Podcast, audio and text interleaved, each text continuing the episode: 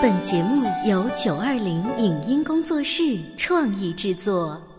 《潮爸辣妈》节目版权归合肥市广播电视台所有，任何未经允许的传播行为均属违规。欢迎与九二零影音工作室沟通合作事宜，电话零五五幺六三五零九三五六。你有你的钻石金龟婿策略，我有我的全家海岛游计划。你扛着单反泡妞马不停蹄，我为孩子捕捉成长的美妙瞬间。你忽略我的魅力，我会证明这是谁的时代。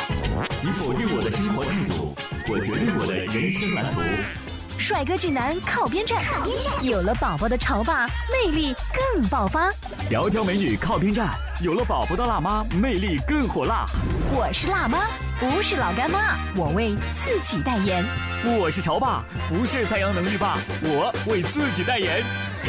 潮爸辣妈。本节目嘉宾观点不代表本台立场，特此声明。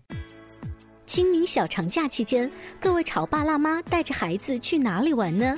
相对于北上广甚至出国旅游，去农村体验生活似乎就显得更加小清新。挖竹笋、采茶叶、喂小猪，这些孩子们不曾做过的事情，会对他们的价值观产生怎样的影响？为什么说孩子的身体素质远比成人想象的好很多？欢迎收听八零后时尚育儿广播脱口秀《潮爸辣妈》，本期话题：我当村童两三天。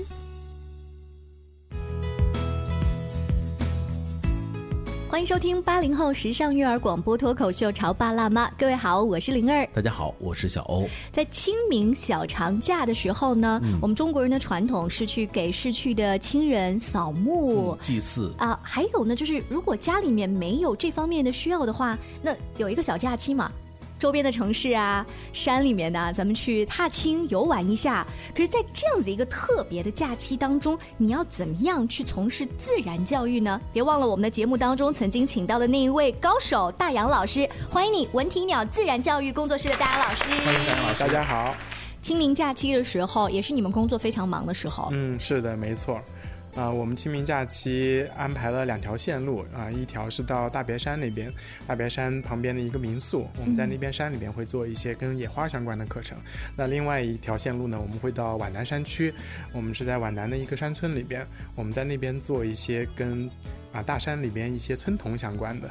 村童对，就是我们这个这一期的名字，这个活动的名字叫做“大山里的小村童”啊，就跟当地的小朋友一起互动，是做一些当地小朋友平时会做的事情。呃，我们来想一想，当地的小朋友做的，比如说插秧啊，或者说是摘菜呀，呃，甚至还有什么呀？还有什么我们还没想到的？嗯，在清明这个时节，最忙的一件事情是采茶。哦，采哦，采茶是采茶，然后还有一件儿。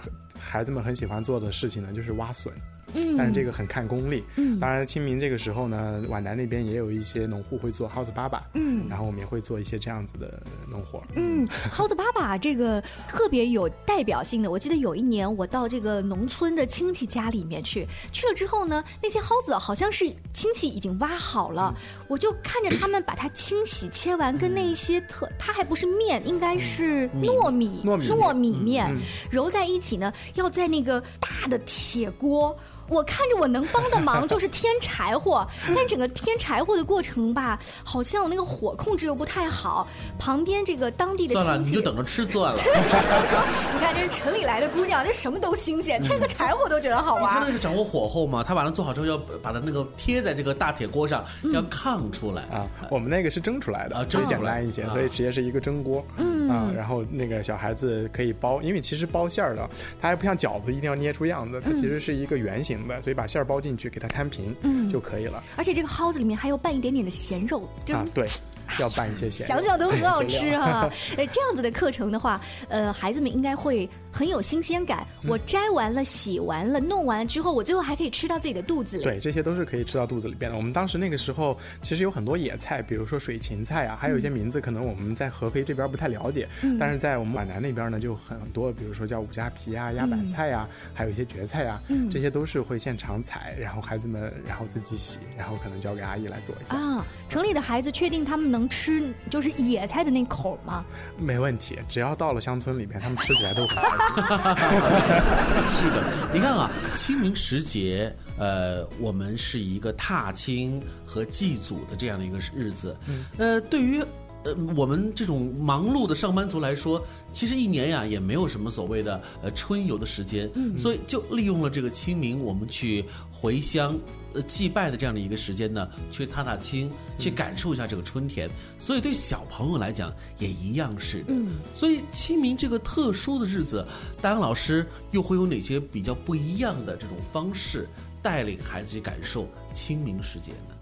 呃，我们清明时节，因为主要还是跟农业相关，因为我们做的这个课程是大山里的小村童嘛，所以其实我们会从，比如说我们挖竹笋，我们不仅仅只是让孩子去挖竹笋，其实可能会让孩子考虑到，那我们现在的这个季节，为什么这个时候我们要来挖竹笋？是啊那竹子它是如何成长的？嗯，那这个时候呢，就会关联到竹子，它竹笋它在地里边可能埋藏了很长时间，然后在春天的时候，雨后春笋，然后这个时候出来，那这个时候孩子就会思考，啊原来我们是到了这个温度，到了这个节气，那大自然会发生什么样的变化？包括这个节气，为什么清明的时候要去采茶呢？嗯，它其实也都是跟大自然、跟这个节气是相关的。嗯、所以我们其实通过这样的一个课程，不仅仅让孩子体验一些农家的生活，更重要的是，你这个过程当中你会知道，原来大自然它是跟着节气在有变化的，生物的所有的规律都是跟着我们的自然的规律在运行的。尤其是中国的这个节气，因为刚刚大杨老师随便说的那几句当中，不断的强调的是中国的节气，外国人他是不按照这个来对跟种的哈哈的。呃，所以你对中国传统的文化也是非常非常的想把它植入到你的自然教育理念当中。嗯，对，包括有时候会带孩子关心嘛，就是这个我们的阴历其实主要是根据月亮来的嘛。那月亮为什么这个时候是圆的？嗯月亮这个时候为什么会在这里？包括我的外公跟我讲的，他小时候学到的一些跟月亮相关的一些农业呀、嗯其实我在教学过程当中都会跟孩子们去说。嗯，那其实这个就是天文跟我们的传统文化以及跟我们的这个形式力这些东西相结合起来了。哎，我特别好奇你的外公跟你说了一些什么？对呀就是所有的故事都是这样，由爷爷奶奶辈儿 真的就这么传下来的，我们再传给我们的孩子，这才叫故事。没错，嗯，啊、我外公其实跟我说的就是月亮，它其实是，呃，就是类似于我们说十五的月亮十六圆啊，包括它还有一句叫做二十八九还是二十七八，我们相当于是。天亮出来能舍牛，就是能用牛的意思。就其实大概那个意思就是说，那个时候的月亮差不多是白天的时候才刚出来，但你刚看到月亮，太阳紧接着也出来了，嗯所以太阳你就看不见了。哦其实它所有的这个就是把月亮的整个运行轨迹和月亮的形状，然后就像这样子，根据这个农业就传下来了。你看，节气跟农业关联特别紧，但是现在的孩子呢，节气跟考试关联特别紧。但是不论怎么样吧，对于孩子来说，这种传统的习俗也正变成了课本上必须要学习的知识。所以，反正殊途同归嘛，都能够被孩子吸收进去，这也算是件好事。只不过大杨老师用实打实的、纯自然的方式，让他观察，让他感触。就是我特别作为家长，就是希望这个东西不再只是课本上说一下，然后他们背一下那个二十四节气，完了以后回到家呢，其实跟他们的生活离得特别远，因为菜农早就收好了，卖到菜市场了。那如果有类似像大杨老师这样自然教育的工作室，多把孩子们，呃，真的用趣味、用故事跟他们做一点连接的话，其实孩子才不会觉得无聊。二十四节气怎么才有意思？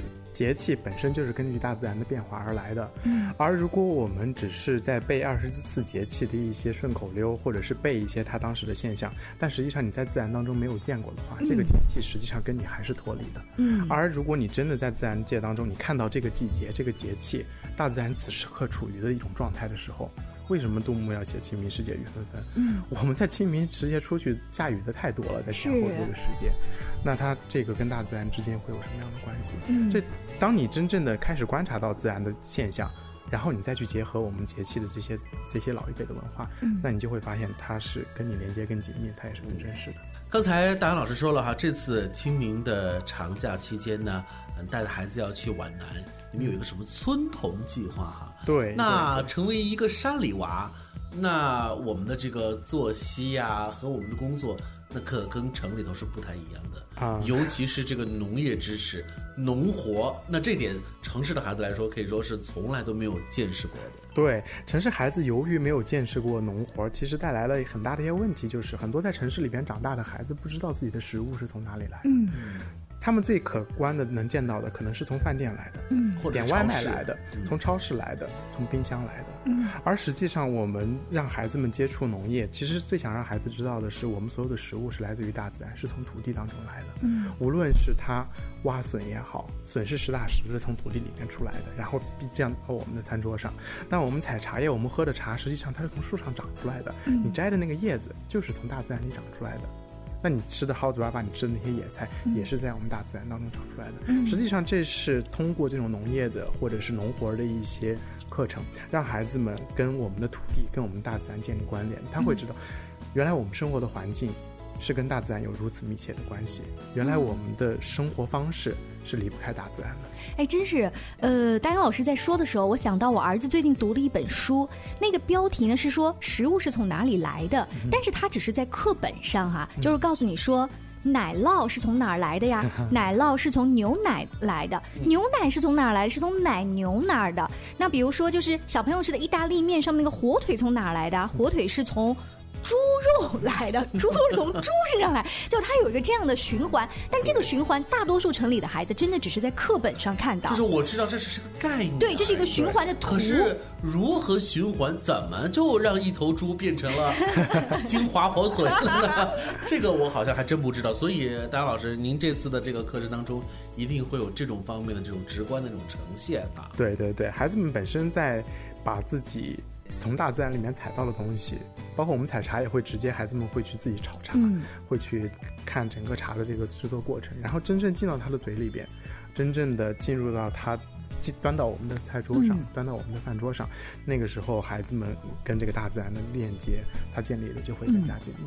呃，我记得在某一年也是这种春夏之交，我们潮爸辣妈做了一次活动呢，带这些孩子到大别山区里面去采茶、去干农活。印象很深的就是有一组的孩子被分配到的任务是要喂猪。嗯，当时这两个城里娃呢就说：“玲儿姐姐，为什么我被分配到这个任务？真的好臭啊！”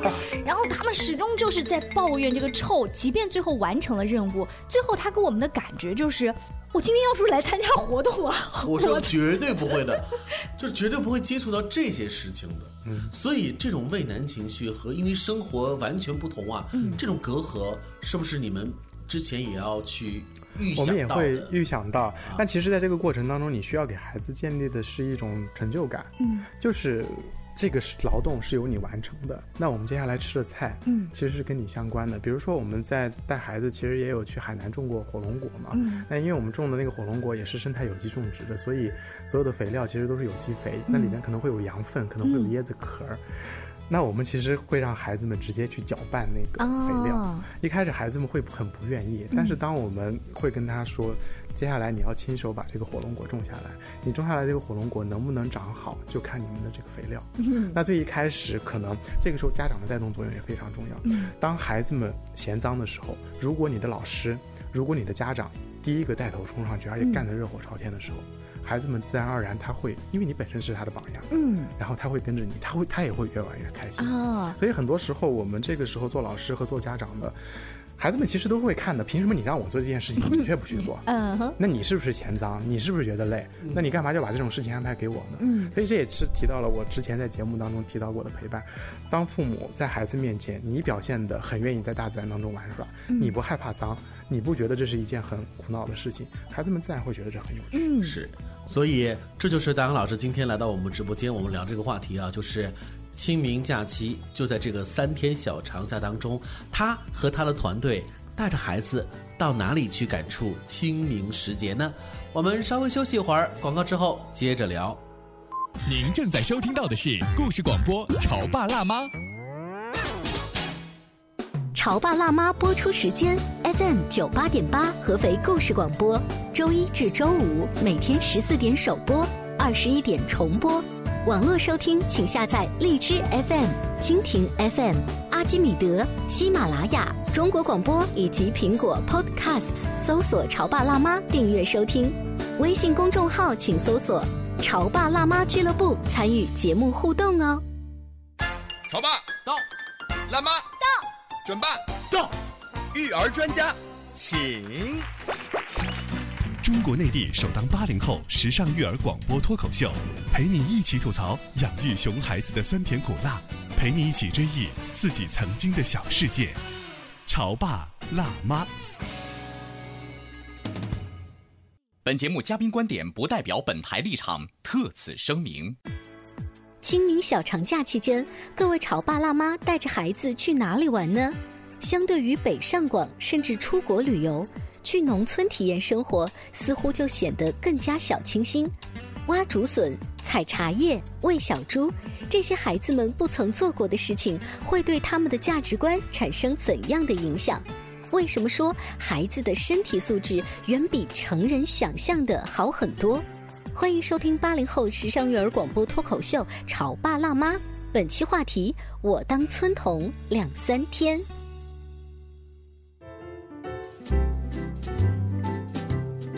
稍微休息一下，欢迎大家继续锁定《潮爸辣妈》。今天小欧跟灵儿为大家请来了文体鸟自然教育工作室的大杨老师。在清明小长假的时候，他和他团队的老师们兵分两路，来到了不同的山区。有的从事的是花儿这方面的自然教育，有的从事的是小村童农家体验这方面的自然教育。呃，我们接着来说这个村童和当地人的交流好了。当地的小朋友看到更多新的朋友来，他们。的热情度怎么样？啊，小朋友其实是很开心，能有小朋友过来玩的。因为我们住的客栈呀，还有旁边邻居的几个小朋友啊，其实都有跟我出去玩过，他们也会很开心。呃，但这些小朋友其实也分成两类。哦，有一类农家的小朋友是属于，他们什么都是向往着城里边的，希望能玩城里面的玩具。嗯啊，他妈妈妈妈其实家里边乡村里的很多孩子家长的教育其实也是在向城市，就是想让孩子去学一些兴趣班呀，想让孩子去读一些城里边孩子读的一些。书啊，有的其实家长也不让孩子干农活了，但也有一些家里边的孩子，其实家里边干一些农活儿也都是。孩子可能才六七岁大，就已经开始下地帮父母干一些力所能及的事情了。其实当地也会分为两种不同的这种孩子。嗯，所以这样两种不同的孩子到了我们这样子的活动现场，跟你们在一结合之后，会给他们带来一些什么样的影响？是让他们就是更享受跟着大杨老师以及这些城里的孩子，就是每天一起交流这些信息，还是说你们干的那些农活就是我平时干剩下来的？我很骄傲。嗯，我其实也很想给当地孩子带来的就是，比如说我。在带城里的孩子去看当地的一些野花的时候，当地孩子或者是一些虫子的时候，当地孩子会觉得啊，这些我们都是很常见的。那我说，那你跟我走走试试。嗯。那走完一趟之后，发现哦，原来我讲的很多东西他没有留意过，哦，他也不知道。然后其实我也想通过这样的过程，让当地的孩子知道，其实你们的家乡有非常多美丽的东西，嗯，这些是值得你们去关注的。那另外还有一些，我其实会让当地的孩子有一些成就感，就比如说采茶。我们当地有一个，因为他们自己家就是做茶的一个三四年级的一个小孩子，嗯，我每次就会。故意给大家介绍，这是我这次请来的一个小老师，嗯，他从小就跟爸爸妈妈采茶，所以这次是你们的小老师，嗯，所以接下来采茶，我们在遇到一些什么问题的时候，你可以找他，那他就会跟其他小朋友说，我们采茶要注意一些什么注意事项，我们该选什么样的叶子，嗯，那个时候他会很有成就感。其实他一开始他已经很抵触在帮家里面干活了，啊但是通过这样的一个活动过程当中，他会发现，哎，原来我这个东西还是有用的，对，挺有用的，而且还是挺能让我有面子的，然后他会继续做这样的事情。其实我让当地孩子参与过来的很。重要的原因就是，呃，我希望能让当地的孩子发现他们的生活方式是有人很喜欢的，嗯，他们的生活方式是很有价值的，他们的生活方式是很多人也愿意来去尝试的，嗯，并不是说你们的农家的一些东西或者是乡村里面的东西，你们就不如城里面，嗯，实际上你们也有很多的价值，只是可能暂时并没有被更多的人所发现，嗯，所以。其实，包括也想让他们的家长知道，呃，让孩子们下地干活，让孩子们继续去传承乡村的一些文化，是你们这个地方很重要的价值。这是让孩子更加的认识乡村、了解乡村，有这种家乡情节非常重要的一点。大杨老师很有赤子情怀哈，呃，通过自己的工作也能够呃让这个乡村的这些孩子。和他们的家长给了他们这个自信和信心，对，就是这种城乡二元的这种观念当中，其实并不需要形成绝对的这个冲突。对，因为我们各自生活的这个这个现状和各自生活这个环境，都具有特殊性，嗯，也都具有这个能够激发出我们的这个自信心。对，尤其是我们这些城里头的孩子，看到这个乡村的这个美景，那真的可不是说我看看就够了的，那是需要去做出农活、付出努力，才能够换来这种美丽乡村的。对，所以其实，在乡村里边给城里孩子带来的就是，我希望你们看到另外一种生活方式，希望你们看到自己的生活和大自然之间的关系。其实也有人像这样生活，而且大自然是很有趣的。那给乡村的孩子带来的就是，你们的家乡是很棒的，嗯你们并不需要那么去羡慕城里的孩子。嗯，这些话你会明讲吗？我都不会明讲，嗯，我都不会明讲，但是我会带着孩子去做这些事情。嗯但乡村里的孩子，我看到的有价值的东西，就比如说我带过一个五岁多的，还没上一年级的一个乡村里面的孩子，他带我走那个乡间小路的时候，因为他识路嘛，我就说那你给我带路吧，我就非常震惊，他跨那个沟，我最一开始我会觉得那个沟他跨不过去，哦但他真的就跨过去了。在爬那个坡的时候，我会觉得他爬不上去，但他不让我帮忙，他就要自己爬。他有一个小的水渠里边，他非要进去抓青蛙，然后我觉得那太高了，结果他二话不说自己跳进去了。然后他怎么上来呢？我也觉得他可能要我抱一下结果他自己爬上来。那是让我对这个年龄的孩子的一些他的运动身体素质嗯以及运动潜能，让我非常出乎意外的一点。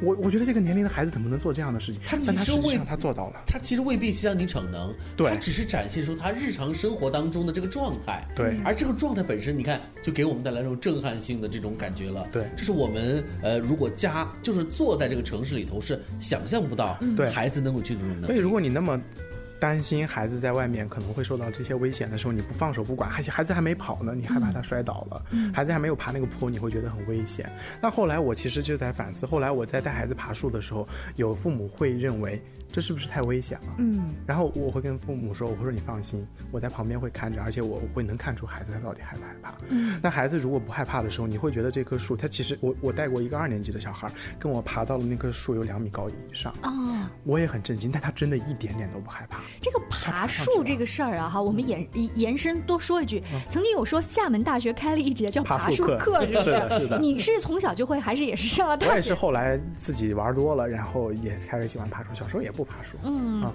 但是在爬这些树的时候，父母有那些反应。其实我后来有跟父母沟通，就是说，包括我们在川西，其实有一次孩子爬一个很大的坡，那个坡挺陡的，嗯，但是那一次其实我也挺开心，就是那个孩子坚持要自己爬，他摔了好几次，真的是从那个坡上就滑下去了，然后父母没有管，嗯然后也是给他鼓励。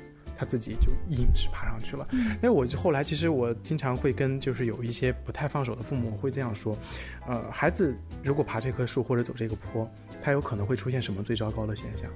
大不了就是摔倒了，衣服破了，手划破了。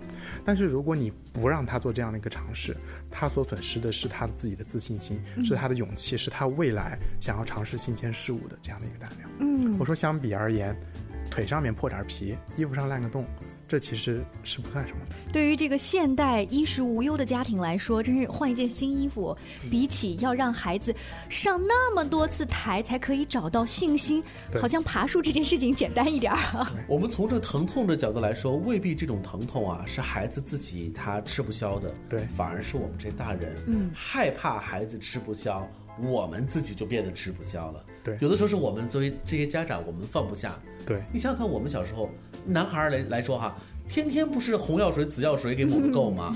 可是我们不还是这么活蹦乱跳的成年了吗？对对，在大杨老师所接触的家长当中，有一部分就是比较不容易放手，对但其实他也在慢慢练，要不然他不会把孩子去交给你。对但是他自己有一个内心纠结的过程，你你还要拦着他了哈。对对对，那你所接触的家长，他本身的理念是比较新，而且跟你是比较契合的话，你观察一下他的孩子整个的综合素质是怎样一些值得我们学习的呃。？我们见到更多这些跟我们理念比较契合的家长，我们所看到的孩子综合的独立生活能力都比较强，啊、就是无论是吃饭。还是穿衣，还是说在外面，比如说自己有些行动小包、背水杯之类的，我们其实大部分时候是鼓励在孩子从收拾东西开始，出门的行李，孩子参与一起收拾，你自己带了哪些东西，你全部都是要知道的。嗯出门的时候，如果我们要出去，带上水杯，带上一些画笔，孩子要有一个独立背包的。嗯但其实，在这种情况下，家长会完全不一样。那有的孩子。走着走着就累了，东西就拿过去，妈妈你要帮我拿，嗯妈妈就会拿了。有的妈妈可能就会觉得孩子忘记喝水了，马上跑过去要不要喝口水啊？嗯然后第一口上去喝。但是有一些孩子呢，就真的是他自己的东西全部都自己装，嗯需要喝水的时候他自己会知道喝，他也不会说因为累就会把背包交给爸爸妈妈背。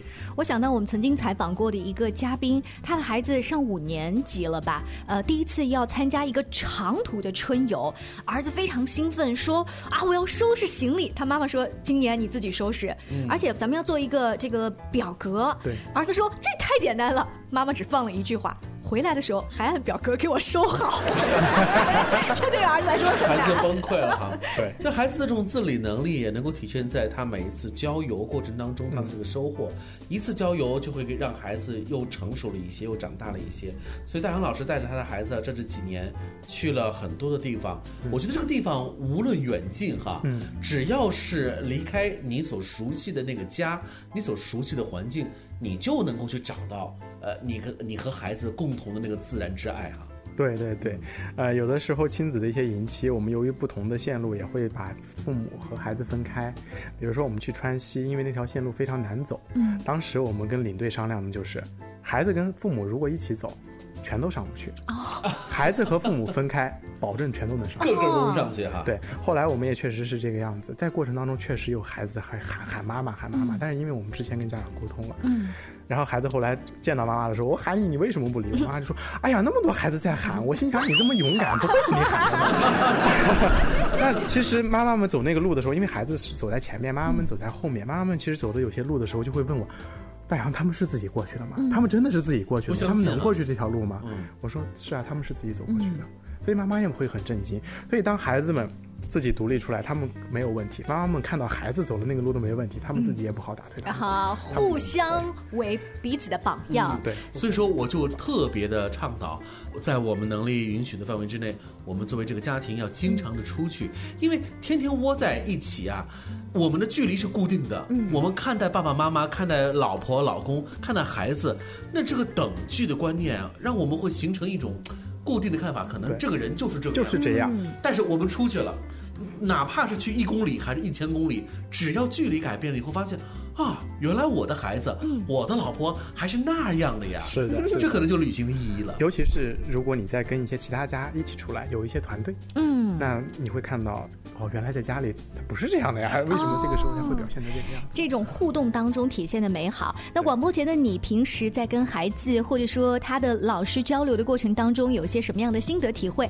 也欢迎呢多多加入我们的节目当中，搜索微信公众号“潮爸辣妈俱乐部”，可以找到主持人灵儿的微信，可以来单独跟我留言。今天也非常感谢大杨老师做客我们的直播间，下期见，拜拜。再见。拜。以上节目由九二零影音工作室创意制作，感谢您的收听。